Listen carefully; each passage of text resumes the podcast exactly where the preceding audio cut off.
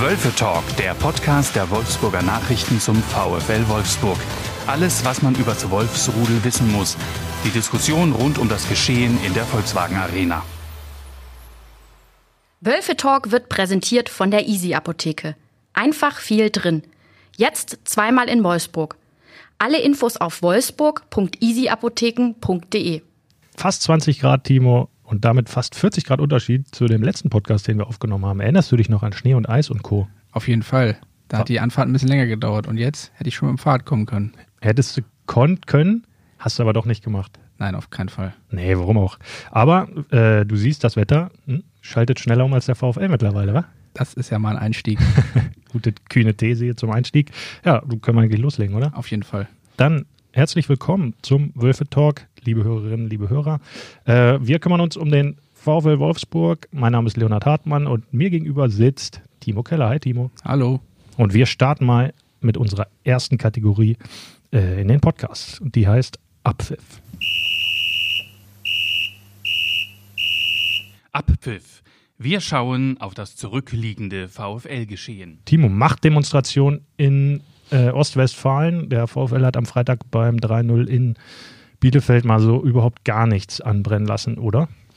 Ja, das war schon ziemlich souverän. Ne? Und wenn man dann noch im Hinterkopf hat, also ich hatte es zumindest und die VfLer werden es auch gehabt haben bei Antwerp, dass, dass diese Bielefelder am Montag noch 3 zu 2 gegen den FC Bayern München gespielt haben, dann äh, fand ich das schon ein sehr ein souveräner Auftritt, der, ja, das Wort Machtdemonstration kann man schon sagen. Also so souverän an der Tabellen, im oberen Tabellendrittel bewegen sich eigentlich im Moment ja nur der VfL und Eintracht Frankfurt. Heißt das eigentlich für dich im Umkehrschluss, dass der VfL besser ist als äh, Bayern München?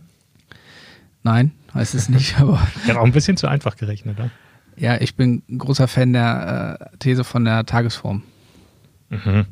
Also an einem guten Tag kann der VfL im Moment tatsächlich wohl besser sein als die Bayern. Sind sie es über die ganze Saison? Nein, sonst würden sie ja ganz oben stehen.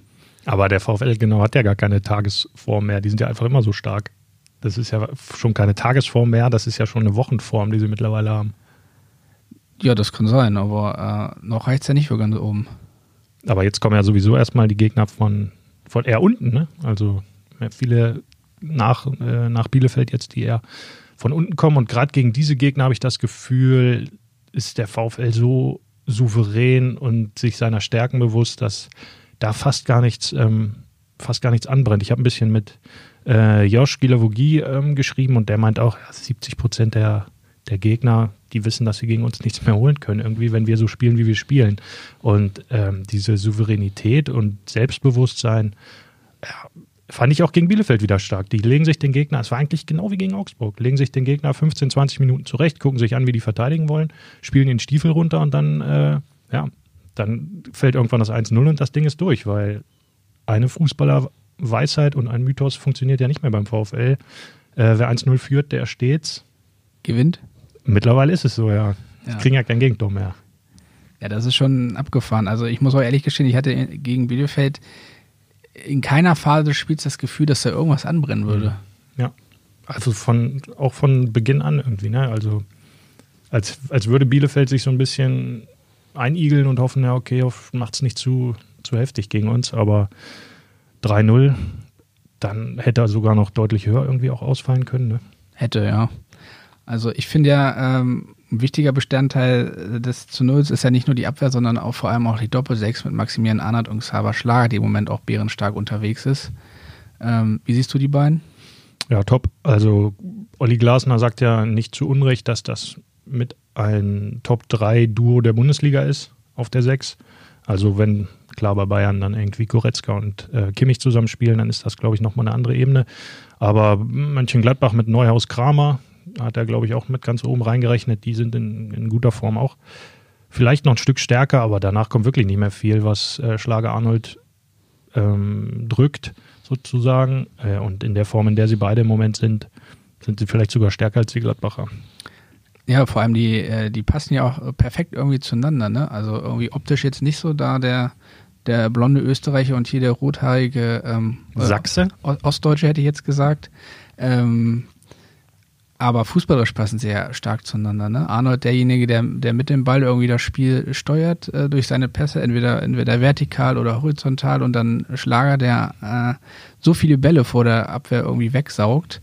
und mit seiner Zweikampfstärke übrigens der, viert, äh, der Spieler mit den viertmeisten gewonnenen Zweikämpfen in der ganzen Bundesliga. Hm, nicht schlecht. Ja, passt perfekt zusammen. Ähm, kann man nicht anders sagen. Einfach zwei unterschiedliche Rollen für eine ähnliche Position und beide füllen ihre Rollen ganz gut aus. Und Maximilian Arnold hat letzte Woche ganz gut eigentlich gesagt, äh, wir passen auch so gut zusammen, weil wir uns die Meinung sagen können und auf den anderen hören. Und da klang so heraus, dass das nicht immer beim VfL so war ähm, oder auch bei anderen Fußballmannschaften wahrscheinlich, dass man für Kritik auch nicht immer so empfänglich ist. Ähm, aber die beiden scheinen da ähm, offenes Ohr, aber auch einen offenen Mund sozusagen zu haben und den anderen auch mal Hinweise zu geben und der nimmt sie gerne an. Also das funktioniert ganz gut. Und klar, aber Maximilian sagt auch, hängt natürlich auch damit zusammen, dass wir als Mannschaft eine unheimlich hohe Stabilität und Arbeitseinstellung ähm, haben. Und ja, sieht man natürlich auch an dem nimmermüden Niederländer da vorne. Ne? Ja, nicht nur an dem. Ne? Ich, also im Moment finde ich tatsächlich, wer sich jedes Spiel Bestnoten verdient, ist Maxron Lacroix. Mhm. Wie heißt der mit Vornamen? Max. Gut gelöst. Ja, äh, brutal. Ich finde es echt erstaunlich, dass in der heutigen durchgescouteten ähm, Zeit, in der so wirklich Rohdiamanten ja fast nicht mehr so wirklich kommen. Ne? Also irgendwie kennt man jeden Spieler, der in die Bundesliga kommt, hat man vielleicht auch schon mal irgendwo gehört oder gesehen oder bei FIFA wurde er schon mal vorgeschlagen oder so. Aber Lacroix, den kannte ja wirklich niemand, bis auf äh, die VfL-Scouting-Abteilung Marcel Schäfer und Jörg Schmatke. Ähm, und der hat sich ja auf einem dermaßen hohen Niveau eingepegelt. Am Anfang Fehler gemacht, aber das, was ihn auszeichnet und was einen guten Spieler dann auch auszeichnet, glaube ich, man macht einen Fehler, aber man macht denselben Fehler nicht nochmal. So. Und das ist, glaube ich, bei ihm der Fall. Der entwickelt sich Stück für Stück, Spiel für Spiel, ein Zentimeter, zwei Zentimeter weiter. Und ähm, Uwe Neuhaus, hat, was hat er gesagt am Freitagabend, der Bielefeld-Trainer? Da sind zwei äh, Bremsklötze beim VfL hinten drin und irgend so was hat er gesagt. Äh, und damit hat er natürlich recht. Die räumen da auch im, im Verbund einiges zusammen ab, aber ging Hertha nicht. Nee, äh, weil äh, John Anthony Brooks äh, die gelbe Karte gesehen hat und jetzt ist Herr Glasner gefragt, da einen neuen Nebenmann zu suchen. Mhm, da sprechen wir gleich nochmal drüber. Äh, wir spielen aber erstmal weiter in unsere nächste Kategorie und die heißt Solo, wer sich in den Mittelpunkt spielt. Renato Steffen, Timo. Wenn man über den VfL Wolfsburg spricht und du irgendwie Kumpel aus der Ferne irgendwie die Stärken des VfL erklären müsstest und die besten Spieler, da würdest du doch auch sicherlich erstmal nicht auf diesen kleinen Schweizer kommen, oder? Nee, würde ich nicht, aber äh, er hat einen ziemlich großen Einfluss irgendwie aufs äh, VfL-Spiel. Das ist schon verrückt, obwohl ich jetzt äh, gegen Bielefeld fand ich, ähm, so auffällig war er eigentlich gar nicht. Also es ist jetzt nicht so, dass man den über 90 Minuten sieht, dass der 90 Minuten lang irgendwie äh, gute Aktion an gute Aktion reiht mhm. oder so, aber in den entscheidenden Momenten ist der, ist er halt immer da, steht immer da, wo er stehen muss und macht alles Gold richtig. Also ist schon abgefahren, wie, wie der sich präsentiert. Ja, wohnt ja ganz in der Nähe von Jörg Schmatke, die sind, glaube ich, Nachbarn sozusagen. Äh, was aber nichts mit seiner sportlichen Stärke zu tun hat, denke ich mal. Ähm, aber weißt du, an wen mich äh, Renato Steffen erinnert? Ein Spieler aus der ja, jüngeren VfL-Vergangenheit. Nesa. Daniel Caligiuri. Gar nicht so sehr vom, vom Spielerischen her, sondern eher von dem Rollenverständnis her. Äh, wie Caligiuri 2015 so an den Seiten von Perisic, De Bruyne, Dost und Co. gewachsen ist und daher auch seine beste Saison gespielt hat. Ähm, so ähnlich finde ich Renato Steffen mittlerweile. Der kennt seine Rolle im Team ziemlich gut, weiß, dass er nicht der allergeilste Fußballer ist, dass er nicht der ähm, Mittelpunkt des Spiels ist, aber er versteht total, was für ihn gefragt ist für seine Position und seine Rolle und hat auch nach dem Bielefeld-Spiel ganz gut gesagt, ähm, unsere defensive Stärke und Stabilität hängt auch damit zusammen, dass alle ähm, sich nicht zu schade sind für den Meter, äh, der auch mal wehtun kann, ähm, wenn der Gegner am Ballbesitz ist, um, um dem Gegner eben das Leben so schnell wie äh, so schwer wie möglich zu machen. Und ähm, das in, in Paarung mit seiner offensiven Stärke, der ist ja jetzt mittlerweile auch der zweitbeste VfL-Scorer ähm, hinter Weghorst. Ähm, macht ihn eigentlich zu einem total unverzichtbaren Teil, so wie es ähm, Caligiuri 2015 auch war. Der wirkte auch immer nicht so, strahlte nicht so hell wie seine Nebenmänner, aber war trotzdem total wichtig. Ja, auf jeden Fall. Und ähm, Er hat ja auch äh, sozusagen Josef Bricolo so ein bisschen aus dem Josef. Josef. In Süddeutschland würde man Josef sagen, glaube Ja, ich. stimmt. Josef Brekalo äh, aus, dem, aus dem Team äh, verdrängt und ähm, nee, er, ist halt, er ist halt deutlich effizienter gewesen als, der, als der junge Kroate. Ne? Also äh, fünf Treffer, vier Vorlagen hat er jetzt auf dem Konto, das ist schon ganz ordentlich. Und äh, was ihn, glaube ich, auch noch auszeichnet, ist, du hast es gerade schon angesprochen, der Weg zurück. Ne? Also der Spiel Total. gegen den Ball, was ihn, ähm, was ihm auch einfach einen Vorsprung gegenüber Brekalo verschafft, der da ja noch ein bisschen äh, Luft nach oben hat. Ja, dass, äh, dass Jupp Brekalo vorne vielleicht mehr Talent hat, mehr 1 gegen 1 Situationen lösen kann und womöglich auch den besseren Abschluss ist, glaube ich, äh, unbestritten, dass äh, Josef das größere Talent ist. Aber ähm, was Oliver Glasner wichtiger offensichtlich ist, ist halt die Mitarbeit, so das Aufopfern für die Kollegen, das defensive Denken, Mitkämpfen. Da hat Brekalo schon immer äh, Nachteile gehabt oder Nachlässigkeiten. Und diesen, diese Lücke hat sich Renato Steffen jetzt da ähm, erschlossen und spricht auch nicht unbedingt sehr viel dafür, dass, ähm, dass Oliver Glasner da wechseln muss. Nee, denke ich auch nicht. Vor allem, du hast es äh, davor schon mal eben kurz angerissen. Er ist halt ein Rollenspieler, ne? Und ich glaube, Oliver Glasner ähm, legt großen Wert darauf, dass äh, jeder Spieler seine Rolle kennt. Und Renato Steffen fü äh, führt seine Rolle in der Mannschaft äh, wirklich top aus. Sehe ich auch so. Vertrag verlängert, bleibt noch ein bisschen länger beim VfL. Äh, der Kicker schrieb heute, der ist Mr. Februar, weil er im, äh, im Februar besonders gerne häufig und äh, schön trifft. Ja, vielleicht wird er ja auch Mr. März oder Mr. Rückrunde oder was auch immer. Oder Mr. VfL. Mr. VfL könnte auch sein. Ähm, wir leiten über zur nächsten Kategorie und die heißt grobes Foulspiel. Grobes Foulspiel, was nicht mehr passieren sollte. Es hat ihn erwischt, Timo. John Anthony. John Anthony Brooks ist irgendeinem Bielefelder völlig unmotiviert auf den Stiefel äh, gestiegen und hat sich die fünfte Gelbe geholt. Das heißt, gegen Hertha am Samstag muss Oliver Glasner umbauen. Das erste Mal seit. Äh, Im siebten Spiel. Also ich habe mal nachgeguckt, als das letzte Mal eine andere Startelf auf dem Platz stand, war Donald Trump noch Präsident der USA. Schön. Das war nämlich äh, im äh, Spiel äh, in Mainz, das der VfL mit 2 zu 0 gewonnen hat. Und das war am 19. Januar. Äh, am 20. Januar wurde äh, Joe Biden als Nachfolger von Trump vereidigt. Ähm, und seitdem gab es sechs Pflichtspiele, fünfmal Liga, einmal Pokal und jedes Mal dieselbe Startelf. Krass. Und du weißt natürlich, unter welchem seiner Vorgänger, äh, Bill Clinton? nein, beim, als VfL-Trainer, dass äh, eine, es eine ähnlich lange Serie gab. Lorenz Günther Köstner. Äh, völlig korrekt. Ah, gut geraten. Wer war damals äh, US-Präsident? George Bush? Wahrscheinlich, ne?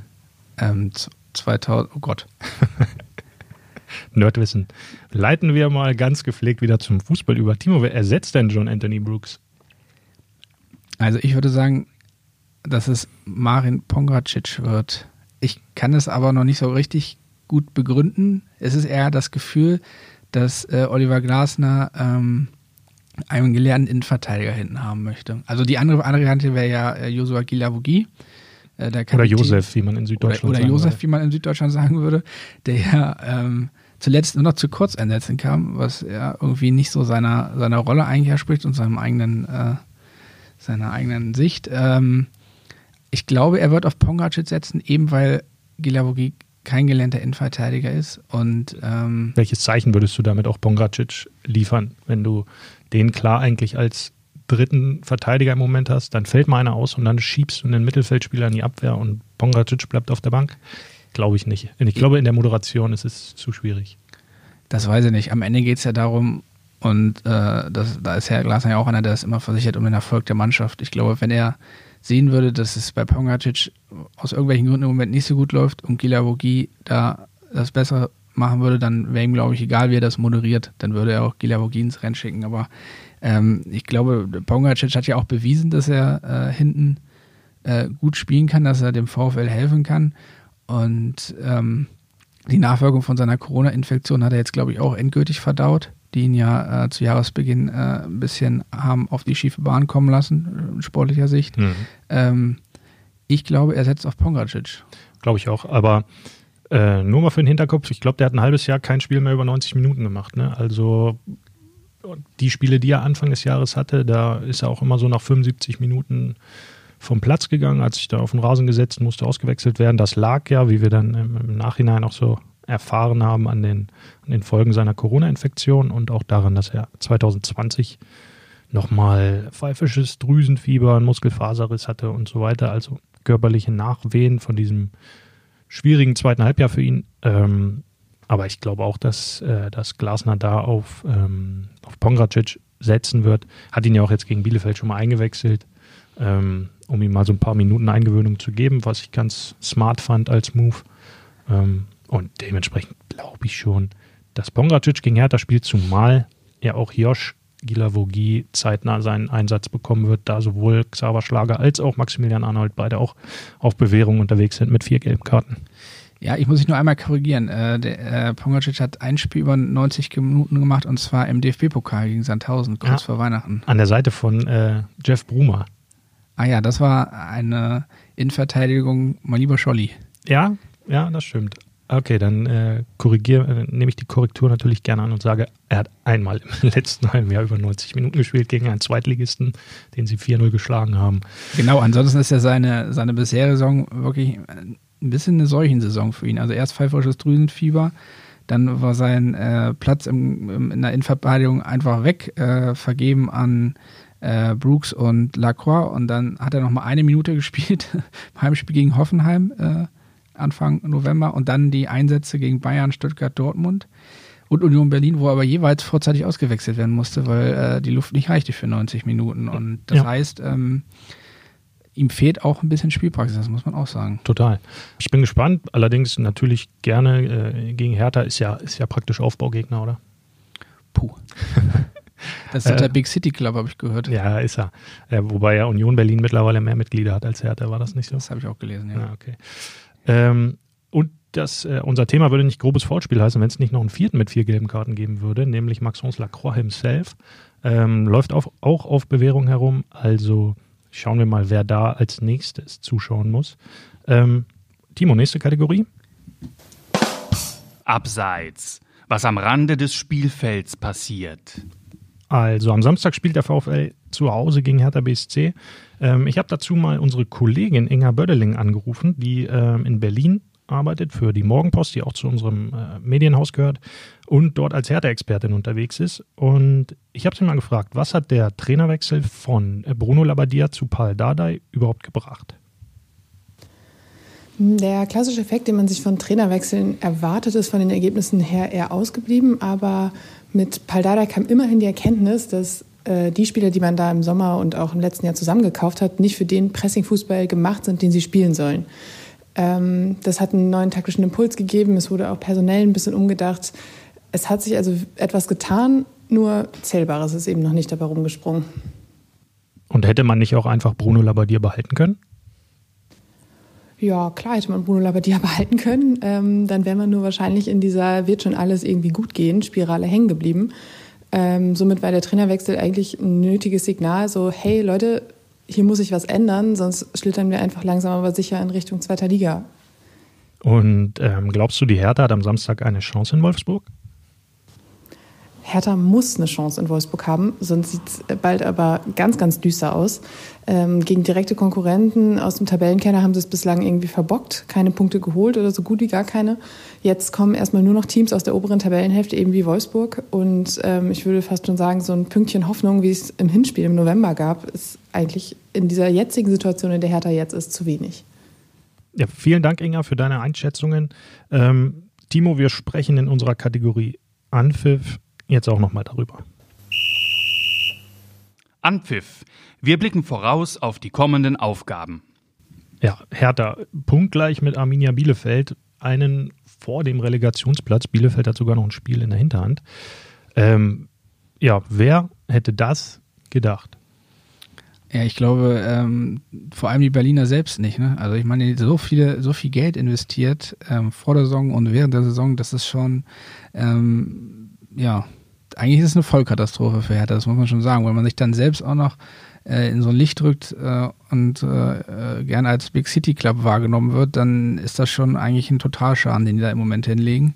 Und ähm, ja, die Parallelen zum VfL der Vergangenheit liegen ja da ja ein bisschen auf der Hand.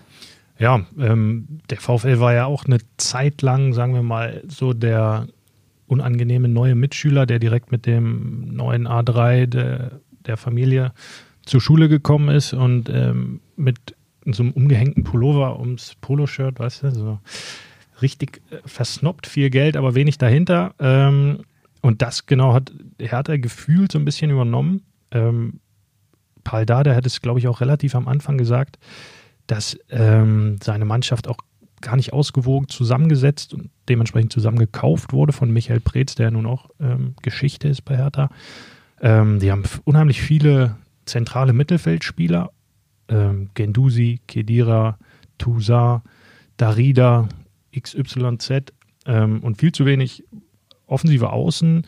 Äh, wen ich aber trotzdem bei Hertha immer unheimlich gerne sehe, ist Kunja. Du auch? Ja, schon, also fußballerisch schon, ne? aber auf der anderen Seite scheint der junge Mann ja auch einen, zumindest einen kleinen Mini-Nagel im Kopf zu haben. Wenn mhm. ich dann, äh, gab es ja nicht die Geschichte, dass er hat, sich hat tätowieren lassen jetzt in der Corona-Zeit? Ja, und warum darf er das nicht? Weil es verboten ist. ja, okay, stimmt schon. Äh, letztes Mal hatten wir die Thema, das Thema ähm, Frisuren in der Pandemie. Jetzt haben wir auf mal das Thema Tattoos in der Pandemie. Timo, du bist ja auch ein bisschen tätowiert. Hast du dich auch tätowieren lassen in den letzten Monaten? Nein, ist ja verboten. Ah, du hältst dich an sowas. Auf jeden Fall.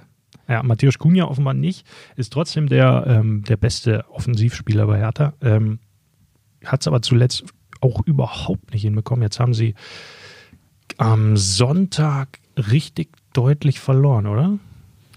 Ähm, sie haben ähm, gegen Leipzig, ja, 0 zu 3 ging es aus, wenn ich mich nicht irre. Da irrst du dich nicht, 0 zu 3. Gut, Leipzig ist vielleicht auch im Moment nicht die Kategorie an, an Gegnern, an, denen sich, an der sich Hertha orientiert. Aber dann ist es der VfL ja auch nicht, weil der VfL ist ja sogar, wie wir schon festgestellt haben, formstärker als Leipzig. Ja, und, äh, Oliver Glasner hat ja sogar äh, in einer Deutlichkeit gesagt, die für ihn ja fast ungewohnt ist, hat er gesagt, im Moment kann man sich als Spitzenteam bezeichnen. Ja, der, der Defensive wird offensiv so langsam, aber äh, weil er auch einfach die Offensichtlichkeiten nicht mehr ignorieren kann, glaube ich. Also bei ja, der Bilanz, die der VfL mittlerweile vor sich herträgt, da sieht ja mittlerweile jeder, wahrscheinlich selbst Jürgen Klinsmann würde es erkennen, dass der VfL als ähm, Spitzenteam unterwegs ist und ja wirklich auch mit dem mit Blick auf die nächsten Gegner, Hertha, Schalke ist dann das nächste Heimspiel, dann kommt man noch gegen so ein paar Truppen von da unten und mit der Abgeklärtheit, mit der sie diese Gegner mittlerweile bespielen, mit der Souveränität, ähm, glaube ich, dass der VfL wirklich, schnall dich an, bis ganz zum Schluss ganz oben dabei bleibt. Ja, das ist jetzt ja keine ganz gewagte These, ne? Deswegen schnall dich an. Ja, aber ich glaube, erstmal müssen sie jetzt äh, gegen Hertha gewinnen. Ich habe mir gerade nochmal den Kader vor Augen geführt. Im Prinzip ist es ja wirklich Wahnsinn, dass die da so tief drin stehen. Ne? Da sind ja doch einige äh, Könner im Kader, möchte ich mal sagen. Ja, aber genau das, äh, wie am Anfang besprochen, hatte der VfL ja auch in der Mannschaft mit Gomez, Gustavo, Rodriguez, wie die alle hießen. Äh, aber wenn du keine Hierarchie in der Truppe hast, keine, keinen Zusammenhalt, keinen Kern, keine Achse, kein gar nichts, dann nützen dir auch Namen nichts, weil damit schießt du keine Tore. Schießt du nicht. Damit verteidigst du keine Gegner, damit machst du keine Räume zu, wenn da die Bereitschaft nicht stimmt. Ähm, wie sie stimmen sollte, was der VfL ja im Moment vormacht, äh, dann klappt gar nichts und so ist es eben bei Hertha. Und Paul Dardai, der hat jetzt ein paar Spiele gemacht, noch keins gewonnen. Äh, Inge hat es vorhin ähm, gesagt, es hat sich schon so ein bisschen verändert, das Spiel, was ja auch ganz normal ist bei einem neuen Trainer. Aber einen Effekt hat der Trainerwechsel auch nicht. Und das als Option, dass das schon wegfällt, ähm, jetzt auch nochmal für, die, für den Rest der Rückrunde, kann mir nicht vorstellen, dass sie nochmal den Trainer wechseln, auch wenn es so schlecht bleibt, gerade auch weil Paldada ja deren Gesicht sozusagen ist. Ähm, dann kann das äh, ganz, ganz böse enden für die Hertha, wenn die. Ich erinnere da nur an den VfL, der äh, damals auch mit sich zu gut wähnte für den Abstiegskampf und dann fast untergegangen wäre, mit Glück drin geblieben ist. Das ähm, könnte Hertha auch passieren. Ja, und das Problem ist, wenn du dann äh, einen Investor hast, wie es ja jetzt die Hertha hat, der möchte natürlich auch Ergebnisse sehen, der will auch Rendite sehen und äh, der ist womöglich auch ganz schnell wieder weg, wenn du auf einmal äh, gegen den Abstieg spielst, obwohl du eigentlich um Europa mitspielen wolltest. Ja, und dann ist nicht mehr Big City Club, sondern Big Shitty Club. Ja. Weißt du eigentlich, was den VfL und die Hertha verbindet? Welche, welche gemeinsame Geschichte? Der gemeinsame Aufstieg? Oh, nicht schlecht. Ich dachte nicht, dass du aufkommst. Naja, komm, so, die Vorlagen kann ich doch gerade noch so Ja. Es ist übrigens am, äh, am Samstag schon das 55. Äh, Duell mit der Hertha. Gegen keinen anderen Club hat der VfL häufiger gespielt. Und davon ga, da gab es 18 Siege für den VfL und 21 für die Hertha. Äh, was bedeutet, dass es 15 Spiele Remis ausgegangen sind, wenn ich richtig gerechnet habe. Das Hinspiel ist wie ausgegangen? 1-1. Remis. Genau. Tore? Baku. Ja. Linksschuss in den Winkel. Und für die Hertha. Boah. Kunja, den Preetz. du schon angesprochen so, okay. Ja, Pretz. Genau. Und äh, es gab ja mal ein Heimspiel, äh, das war, da ist es eine der höchsten Heimniederlagen, die der VfL in der Bundesliga kassiert hat, ist gegen Hertha BSC gewesen. Es war ein 1 zu 5 im März 2010. Ja. Und wenn du jetzt die Torschützen errätst, dann gebe ich dir einen Kaffee aus. Aus der Kaffeemaschine hier, die äh, sowieso Die umsonst kostenlos zur Verfügung steht, ist. ja. Okay. Ja, das spornt mich natürlich an. 2010 bei Hertha. Hm, war da womöglich André Voronin? Nein. Äh, Komm, ich sage jetzt, das, das führt jetzt zu nichts. nein, nein. Äh, hm, Alex Alves. Nein. Also es war dreimal Theophanes Gekas, zweimal Adrian Ramos und das VfL-Tor hat Graphit geschossen. Leophanes Gekas, eine Legende. Ähm, ja, und damit schließen wir mal mit unserer letzten Kategorie. Tipp. Unsere Prognose für das nächste Spiel. Timo, du bist ja unser Tippmeister, Tippkönig und auch ein Witzkönig natürlich, wie auch du heute in der heutigen äh, Episode wieder mal unter Beweis gestellt hast. Ähm, was meinst du? Ich glaube, der VfL gewinnt. Äh, ich glaube, er gewinnt mit 2 zu 1. Au, ein Gegentor also. Ähm, ja, ja. Ich glaube, ich mache den Tipp, ich gebe den Tipp ab, der bei Typico Bet and Win und wie die alle heißen, die niedrigste Quote gibt, nämlich ein 2 zu 0. Für unseren VfL natürlich. Verstehe. Wer schießt die Tore? Arnold. Beide von der Mittellinie und eine Ecke direkt. Das halte ich für relativ unwahrscheinlich, ehrlich gesagt. Ich weiß nicht, wie die Quoten da liegen, aber da würdest du ein bisschen Gewinn mitmachen. Nein, da ich müsstest du mir einen Kaffee ausgeben, mindestens. Wieso denn nicht dir? Ja, weil du dann Geld hättest. Ach so. Für unsere Umsonstmaschine. Genau. Okay, ja, macht viel Sinn. Ähm, Timo, vielen Dank. Wir hören uns ähm, wieder vor dem Heimspiel gegen Schalke, äh, die vielleicht dann schon abgestiegen sind. Und ja, vielen Dank fürs Zuhören. Hat mal wieder Spaß gemacht. Timo, viel Spaß in der Sonne. Danke dir auch. Tschö. Tschüss. Mehr Podcasts unserer Redaktion finden Sie unter wolfsburger-nachrichten.de slash podcast.